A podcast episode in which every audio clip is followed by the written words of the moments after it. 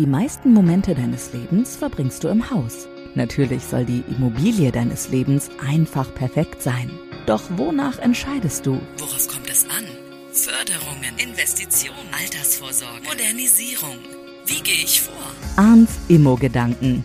Der Podcast mit der Lizenz zum Kaufen für deine sichere Kaufentscheidung.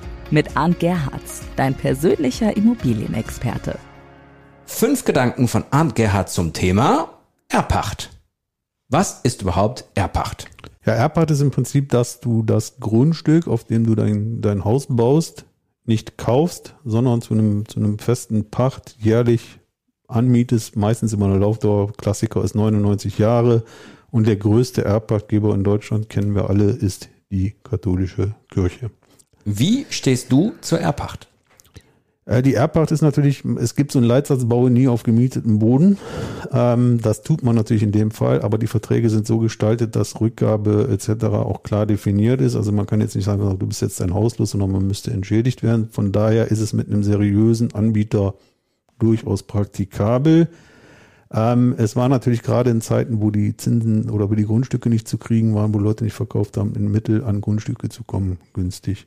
Grundsätzlich ist es wenn man aus 99 Jahre sieht, wahrscheinlich günstiger einmal ein Grundstück zu kaufen. Gibt es Menschen, für die sich Erbpacht besonders eignet, beziehungsweise besonders nicht eignet? Ähm, kann man pauschal nicht sagen. Wie gesagt, es ist, es ist immer im Mittel dann zu sagen, wenn ich auf dem Markt nichts anderes kriege und wenn ich natürlich erstmal sage, ich möchte meine Finanzierungsrate gering halten, weil dann habe ich das Grundstück nicht, was ich bezahlen muss, aber ich muss natürlich einkalkulieren, ich habe trotzdem monatlich Kosten oder jährlich Kosten fürs Grundstück. Ne?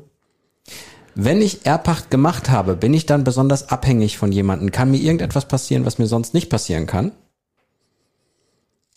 Mm, nein, eigentlich nicht. Das Einzige, was ich natürlich berücksichtigen muss, wenn ich jetzt sage, ich verkaufe mein Haus, dann verkaufe ich ja nur das Haus mit dem Recht, das so und so viele Jahre noch weiter zu nutzen.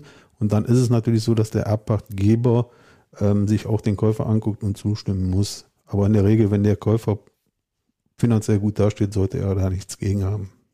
Und als letztes noch, was gibt es zur Erbpacht noch zu sagen?